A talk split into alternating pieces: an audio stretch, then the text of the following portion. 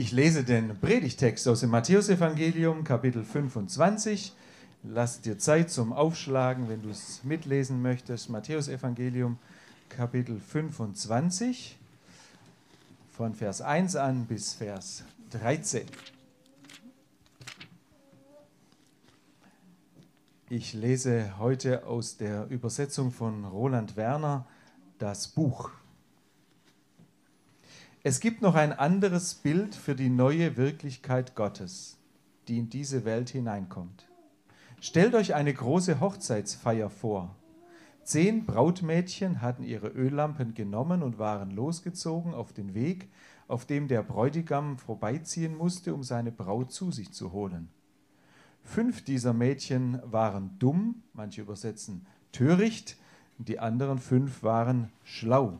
Da wird dann äh, übersetzt auch mit klug. Die fünf Dummen hatten zwar ihre Lampen mitgenommen, aber sie hatten kein Öl für den Nachschub bei sich. Die Schlauen aber nahmen außer den Lampen auch noch Behälter mit Öl mit. Als sich der Bräutigam verspätete, wurden sie alle vom Schlaf übermannt und schliefen ein. Aber mitten in der Nacht wurden sie plötzlich von Lärm geweckt. Auf, der Bräutigam kommt, geht hinaus, ihn zu empfangen. Da standen alle Brautmädchen auf und versuchten ihre Lampen wieder anzuzünden. Da sagten die Dummen zu den Schlauen, Gebt uns etwas von eurem Öl ab, denn unsere Lampen sind ausgegangen. Aber die Schlauen antworten, auf keinen Fall. Denn dann reicht es auch für uns nicht mehr. Geht doch lieber zu den Geschäften und kauft euch dort etwas.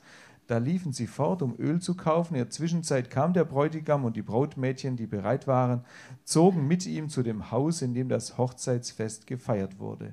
Dort wurde die Tür fest verschlossen. Viel später kamen auch die anderen Brautmädchen dort an. Sie riefen, Herr, Herr, öffne die Tür auch für uns. Aber er antwortete, was wollt ihr überhaupt? Ihr seid mir völlig unbekannt.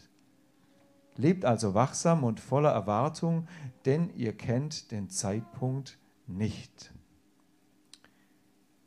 Ich bete jetzt gern für Dirk und dann hören wir von dir die Predigt.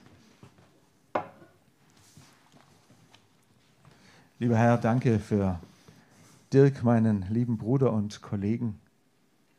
Du hast ihm geholfen in der Vorbereitung und du bist auch jetzt gegenwärtig und er redet jetzt durch dich zu uns. Und ich bete, dass das geschieht und wir das hören, was jetzt für uns wichtig ist. Danke für dein gutes Wort. Amen. Amen. Sei gesegnet. Amen. Dankeschön.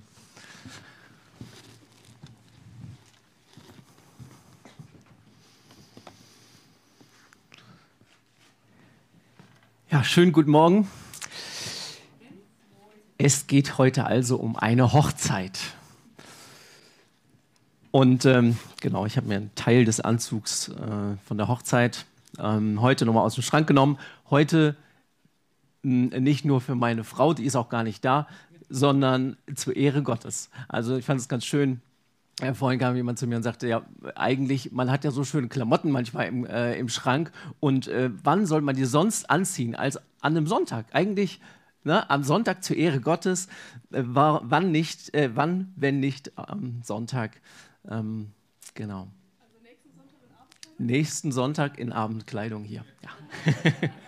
ja, mach das mal. Also ich, ich ziehe mich gerne fröhlich an und, und gut an, weil ich denke, ich möchte es zur Ehre Gottes machen.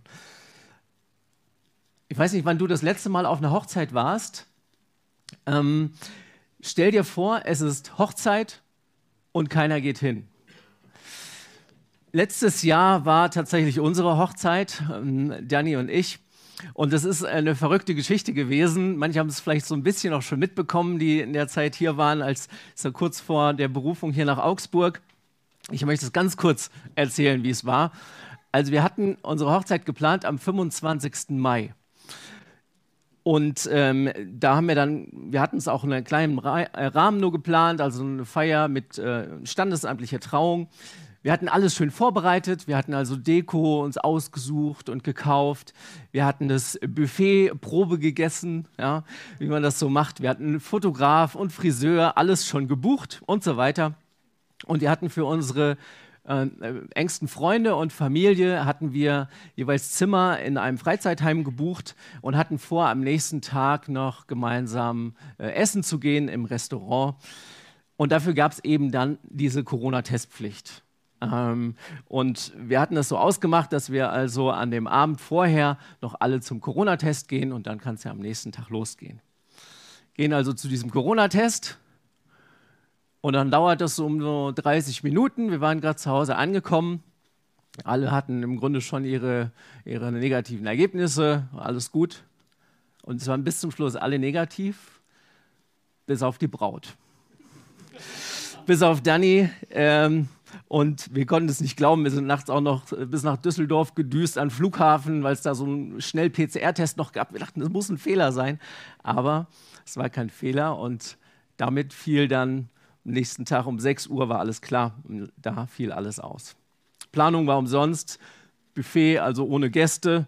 Ein Teil davon haben wir irgendwo noch gegessen. Äh, und den Blumenschmuck, den habe ich selbst nie live gesehen. Da habe ich nur Fotos von gesehen und äh, das ist irgendwie dann verwelkt. Die Deko wurde wieder abgebaut. Und das war von, für uns irgendwie schon äh, hart. Also das war schon äh, etwas, was wir uns anders vorgestellt hatten.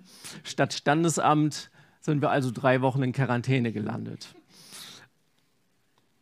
Ja, ähm, und dann kam ja noch diese ganze Geschichte mit äh, Umzug nach Augsburg dazu. Wir hatten hier noch keine Wohnung. Wir hatten eigentlich vor, uns direkt nach dem Standesamt hier Wohnungen anzuschauen. Ähm, und äh, ja, wir haben gesagt, wir ziehen um in zwei Wochen, aber wir wissen nicht wohin. War so am Ende so unser, ähm, unsere, unser Satz, den wir gesagt haben. Aber Gott hat das richtig gut geführt. Also äh, die Geschichte, die ist äh, irgendwie, kann man noch viel mehr zu erzählen. Ähm, am Ende hat es Gott richtig, richtig gut gemacht. Ähm, fragt gerne danach, wenn ihr noch ein bisschen mehr hören wollt.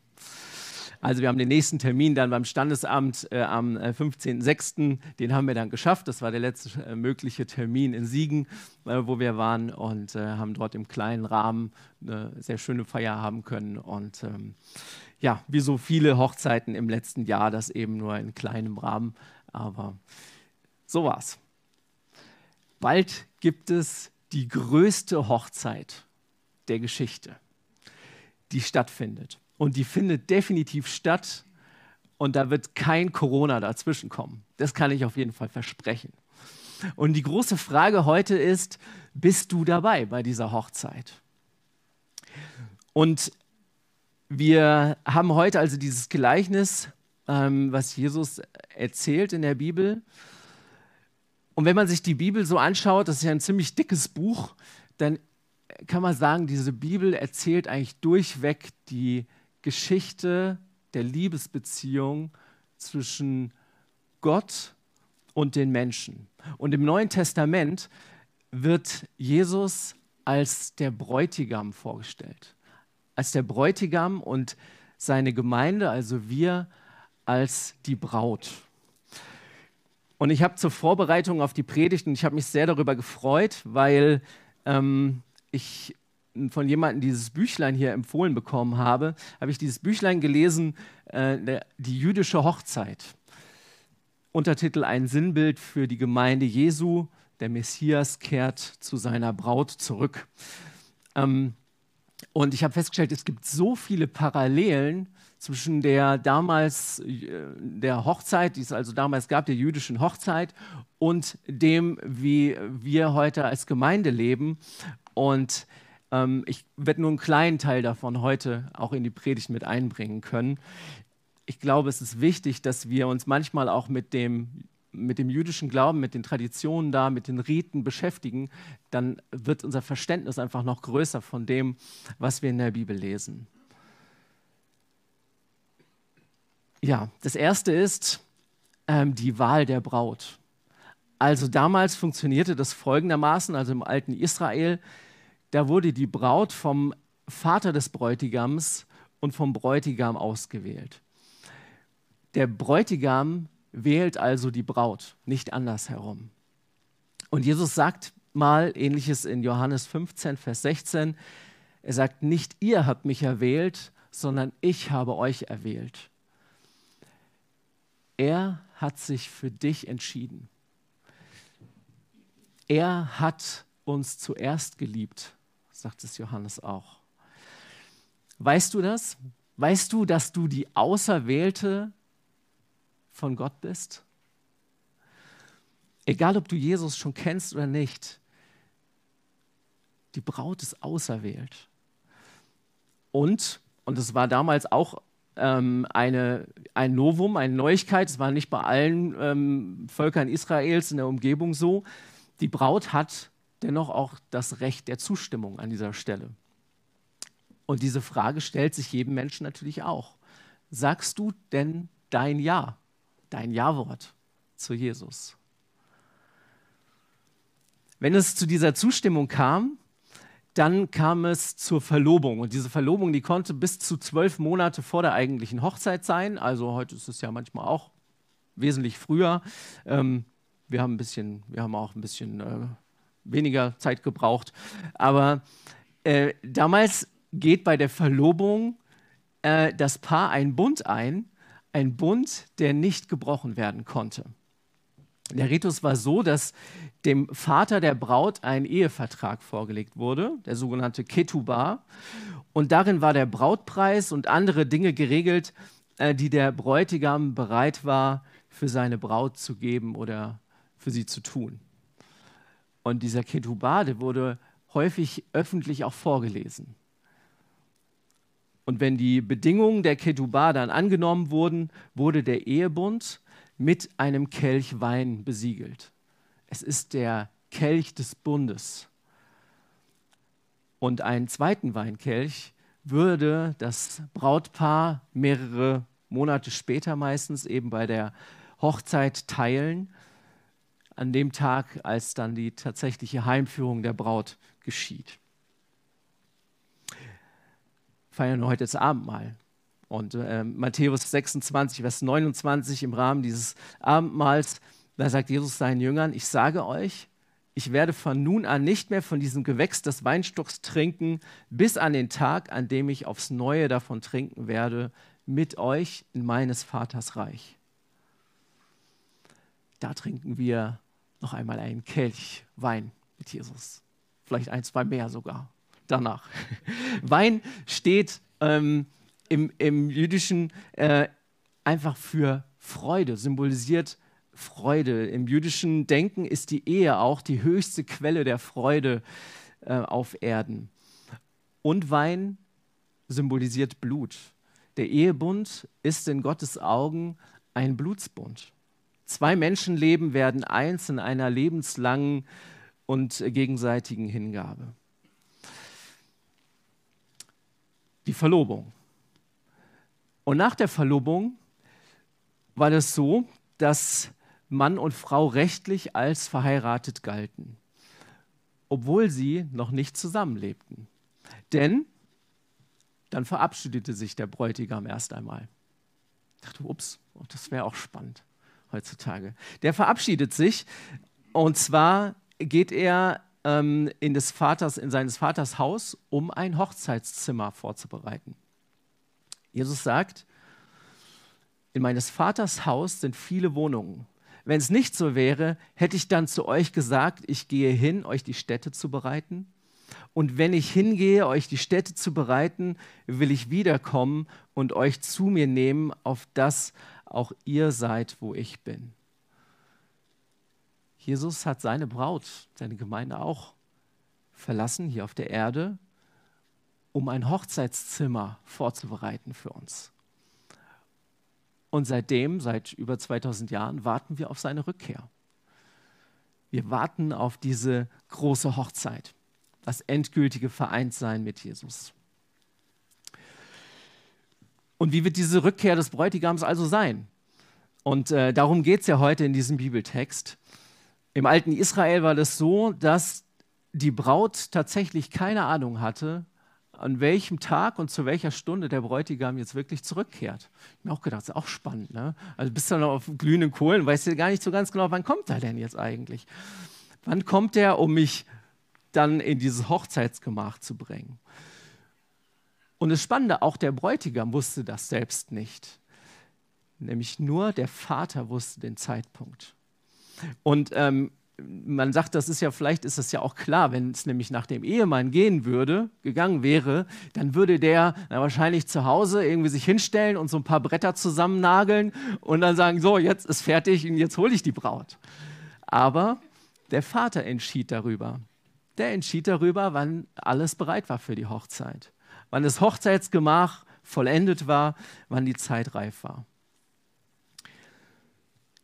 kurz vor diesem Gleichnis im Kapitel 24 in Matthäus, da äh, sagt Jesus seinen Jüngern, von dem Tage aber und von der Stunde weiß niemand, auch die Engel im Himmel nicht, auch der Sohn nicht, sondern allein der Vater. Normalerweise kam der Bräutigam also irgendwann und meistens äh, mitten in der Nacht. Man hat auch gerne gefeiert mitten in der Nacht. Es war ja tagsüber eher warm und ähm, deswegen fast zur Mitternacht und dann schalten die Schofarhörner durch die Nacht. Es waren Rufe in den Straßen zu hören, es war Jubel zu hören und eine Prozession mit Fackelfeuern schlängelte sich durch die Stadt zum Haus der Braut. Und der Bräutigam holt also seine Braut ab die Braut bestieg dann eine Brautsänfte meistens und wurde dann darauf zu dem Haus des Brautvaters, also in dieses Hochzeitsgemach, in dieses Hochzeitszimmer gebracht. Denn wie der Blitz ausgeht vom Osten und leuchtet bis zum Westen, so wird auch das Kommen des Menschensohns sein. Ja, als Christen warten wir auf die Rückkehr von Jesus Christus. Wartest du? Und ich finde es das spannend, dass wir diesen Text, und das ist sicherlich Absicht, weil wir ja nach den Perikopen gehen, jetzt hier in der am Beginn der Adventszeit haben. In der Adventszeit denken wir auch nochmal daran, nicht nur, dass Jesus irgendwann mal auf diese Erde gekommen ist, sondern dass er auch wiederkommen wird. Und die große Frage, die das Gleichnis heute aufwirft, ist, sind wir bereit? Für diese Ankunft? Sind wir vorbereitet? Und dann erzählt Jesus von diesen zehn Brautmädchen, Brautjungfern, wie äh, der Luther das sagt. Und diese zehn unterscheiden sich ja äußerlich eigentlich kaum voneinander. Auf den ersten Blick, die sind alle zur Hochzeit eingeladen, die gehen alle dem Bräutigam auch entgegen und alle schlafen auch ein. Das ist etwas ähm, vielleicht ganz wichtig. Auch manche sagen, oh, die sind schläfrig geworden und ja, wir werden auch alle schläfrig. Aber da tadelt Jesus an der Stelle ja an keiner Stelle. Also ich glaube, es zeigt einfach nochmal, dass dieser Zeitpunkt der Rückkehr von Jesus, dass der einfach wirklich unbekannt ist, dass den keiner kennt. Auch die Klugen kennen den nicht. Jesus sagt es deutlich, sein Wiederkommen wird eben überraschend sein. Worum geht es im Kern des Gleichnisses? Ich glaube, im Kern des Gleichnisses geht es um diese Vorbereitung, um die Wachsamkeit. Man kann sich, wenn man das liest, übrigens ganz wunderbar mit ganz vielen Details beschäftigen. Also ähm, ganz besonders, wenn man da jedes Detail eben deuten möchte, wenn man die verschiedenen Auslegungen liest. Ich habe wieder ganz viel gelesen. Ähm, da kann man sich dann fragen, ja, wofür stehen eigentlich genau äh, diese ja, also Jungfrauen, das ist klar, das ist die Gemeinde, aber wo, äh, wo schlafen die eigentlich da nachts? Ähm, wie sehen die Fackeln aus? Oder waren es überhaupt Fackeln? Waren das irgendwie Öllämpchen? Äh, was genau ist eigentlich das Öl? Ja, wo, was ist denn der Kaufmann und welches Geschäft hat eigentlich mitten in der Nacht überhaupt noch offen und so weiter und so fort. Und ich muss ehrlich sagen, ich werde diese Fragen heute nicht alle beantworten. Ähm, und ich habe auch gesagt, ich weiß es nicht. Ich weiß das nicht alles. Und wie gesagt, da beschäftigen sich die Theologen auch schon seit Jahrzehnten und jeder schreibt immer wieder was Neues. Ich glaube, das ist auch unwichtig. Ähm, und manchmal, ich habe das in den letzten Predigten immer mal wieder gesagt, manchmal glaube ich, dass wir einfach viel zu viel auch äh, an solchen Detailfragen hängen bleiben mit unserem Verstand und irgendwo meinen, wir müssten diesen Text noch mehr analysieren und uns noch mehr mit irgendwie Detailfragen beschäftigen. Es ist so wichtig, dass wir beim Lesen von der Bibel nicht nur mit unserem Verstand rangehen, sondern Gottes Geist zu uns reden lassen. Und da geht es eben nicht nur um Studium. Und ich, ich predige das vor allen Dingen in letzter Zeit immer mir auch. Ich weiß nicht, ob es dir auch so geht, aber mir ist, das nochmal wichtig geworden. Ich möchte das nicht nur studieren und das Richtige sagen, sondern ich möchte, dass Gott dadurch zu mir spricht. Jesus fasst ja das Gleichnis am Ende zusammen mit diesem einen Appell. Ähm, ich lese mal Luther-Übersetzung. Darum wachet, denn ihr wisst weder Tag noch Stunde. Und diese Botschaft, ähm, die gab es übrigens auch schon zweimal davor, in den Gleichnissen die, davor, die Jesus erzählt. Genau dieselbe Botschaft, seid bereit, seid aufmerksam, seid wachsam für das Kommen des Menschensohns. Ja, auch wenn er vielleicht auf sich warten lässt nach unserer Zeitrechnung. Warum ist Jesus das so wichtig, diese Vorbereitung, dieses Wachsamsein? Und was bedeutet das? Wie bin ich denn eigentlich gut vorbereitet? Und ich glaube, auch an der Stelle kann man sich total verrückt machen. Ähm, da kann man sich fragen, ja, habe ich denn alles dabei? Irgendwie so, ja. Habe ich alles äh, richtig gemacht und äh, was brauche ich vielleicht noch? Ich glaube, schlussendlich ist das gar nicht so schwer. Für die Jungfrauen damals war das vollkommen klar, was fehlte. Für diese Brautmädchen, die, da sagt Jesus, die einen sind dumm, weil sie einfach das Wichtigste vergessen haben, das Öl. Also das ist ja so wie ein Mann, der meint, als Gast einer König, königlichen Feier braucht er kein festliches Gewand. Oder wie jemand, der sein Haus auf Sand baut, ohne ein Fundament und äh, direkt am Strand. Die törichten fünf, die waren einfach nicht vorbereitet. Zumindest hatten sie nicht mit einer Verspätung gerechnet und diese Verspätung war nichts Ungewöhnliches. Also im Gegenteil. Die törichten Dummen haben ihren Auftrag einfach nicht erfüllt. Und zwar durch eigene Sorglosigkeit, durch Pflichtvergessenheit. Und die klugen Jungfrauen dagegen, die konnten trotz des Schlafes ihren Auftrag später noch erfüllen, weil sie vorbereitet waren und vorgesorgt hatten. Das Öl, das Öl war das Wichtigste. Was ist das Wichtigste für uns als Christen? Ich glaube auch, das ist so einfach. Es ist Christus. Christus in dir, das ist das Wichtigste. Das ist doch das, was dich zu einem Christen macht. Brennt Christus in dir?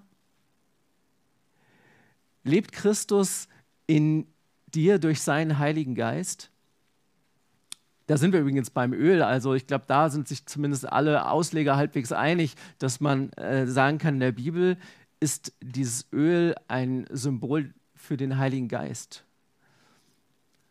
In Römer 8, Vers 9 sagt Paulus mal, wenn aber jemand Christi Geist nicht hat, der ist nicht sein. So einfach ist das. Wenn jemand Christi Geist nicht hat, der ist nicht sein. Es kommt auf das an, das kann man sagen, es kommt auf den an, der in dir ist. Manche Ausleger sagen, die Fackeln stehen vielleicht für das Bekenntnis und das Öl, das steht für den Heiligen Geist. Das Bekenntnis alleine, das reicht eben nicht. Es geht nicht darum, dass du irgendwie eine Taufbescheinigung hast oder so. Ähm, es geht auch nicht um deine Ständenbescheinigung. Es geht auch nicht darum, dass du in, einer, äh, in einen Gottesdienst sonntags morgens gehst oder dass du in, diesem, in der Kirche mitarbeitest, dass du möglichst viele gute Taten tust. Jesus sagt sogar einmal, viele werden an jenem Tag zu mir sagen, Herr, Herr, haben wir nicht durch deinen Namen geweissagt und durch deinen Namen Dämonen ausgetrieben und durch deinen Namen viele Wunderwerke getan? Und dann werde ich ihnen bekennen, ich habe euch niemals gekannt, weicht von mir, ihr Übeltäter. Krass. Kann man sich so täuschen? Offensichtlich schon.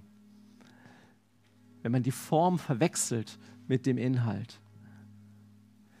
Es kommt nicht darauf an, dass du die richtigen Worte sagst oder die richtigen frommen Dinge tust. Es geht um das, was dein Leben ist. Ist Christus dein Leben? Und es ist etwas, was nicht teilbar ist. Das wird auch deutlich in diesem Gleichnis. Also die Törichten, die sprechen ja zu diesen Klugen, gebt uns von eurem Öl, denn unsere Lampen verlöschen. Und die antworten, nein, das, das geht nicht. Es würde sonst für keinen von uns beiden reichen. Du brauchst Öl für deine Lampe. Da reicht es auch nicht, dass äh, deine Eltern das Öl haben oder äh, deine Freunde oder dein Partner. Die klugen Brautjungfern, die klugen Brautmädchen sagen zu den Törichten, geht aber zu den Händlern und kauft euch selbst. Wer weiß, vielleicht reicht es ja gerade noch so, wenn es irgendwie ganz rasch geht. Weißt du was, du kannst immer Öl kaufen. Jederzeit. Ähm, und zwar kostenlos. Jesaja 55 heißt es mal: Wohl an alle, die ihr durstig seid, kommt her zum Wasser. Und die ihr kein Geld habt, kommt her, kauft und esst. Kommt her und kauft ohne Geld und umsonst. Du kannst jederzeit Öl kaufen. Aber es gibt offensichtlich auch ein zu spät. Und das ist einfach genau der Moment, in dem die Hochzeit beginnt. In diesem Zeitpunkt, und diesen Zeitpunkt, den, den kennen wir nicht. Ähm, und ich muss ganz ehrlich sagen, ich, äh, in der letzten Zeit gibt es auch immer wieder Spekulationen, wann das denn sein könnte. Und wir müssen die Zeichen deuten und so. Ich äh, gebe ehrlich zu, ich halte mich mit diesen Spekulationen nicht so, ähm, nicht so lange auf und ich halte eigentlich auch nicht so viel von. Denn schlussendlich kann Jesus doch heute noch wiederkommen. Also entweder für alle Welt sichtbar, ja, mit Licht, Jubel und Trompeten vom Himmel herab, oder einfach nur für dich, ganz persönlich, weil dein Leben vielleicht heute zu Ende ist. Dann ist es auch schon soweit. Weißt du, was mich, was mich erschreckt hat? Manchmal höre ich dieses Gleichnis eher, eher so, dass es da geht um, naja, auf der einen Seite um uns Christen und auf der anderen Seite um die Heiden, auf die, äh, um die, die, die mit, mit Gott halt nichts zu tun haben, die nicht Christen. Aber Jesus erzählt dieses Gleichnis seiner Gemeinde. Also natürlich keine FEG, oder? Ich finde es krass, die Anzahl der Törichten und der Klugen, das ist ja 50-50. Fünf Kluge, fünf Dumme. Und ich finde das krass viel. 50 Prozent, die vom Bräutigam später zu hören bekommen, ich kenne euch nicht. Ihr seid mir unbekannt. Kennst du Jesus? Kennst du Jesus? Besteht eine lebendige Beziehung zwischen dir und ihm? Oder meinst du vielleicht ihn nur zu kennen und hast die Beziehung vielleicht auch schon lange verlassen? Es geht um diese Beziehung. Kennst du ihn? Damit, damit meine ich nicht, ob du etwas über ihn weißt. Ich glaube, jeder, der heute hier sitzt und im Gottesdienst, oder die allermeisten, die äh, wissen tonnenweise von Jesus, über Jesus. Aber du kannst jeden Sonntag in den Gottesdienst kommen und du kannst doch keine Gemeinschaft mit Jesus haben. Du kannst die gesamte Bibel auswendig lernen. Du kannst trotzdem nicht den Autor treffen. Ich möchte diese eine Frage heute mitgeben. Kennst du Jesus? Kennt Jesus dich?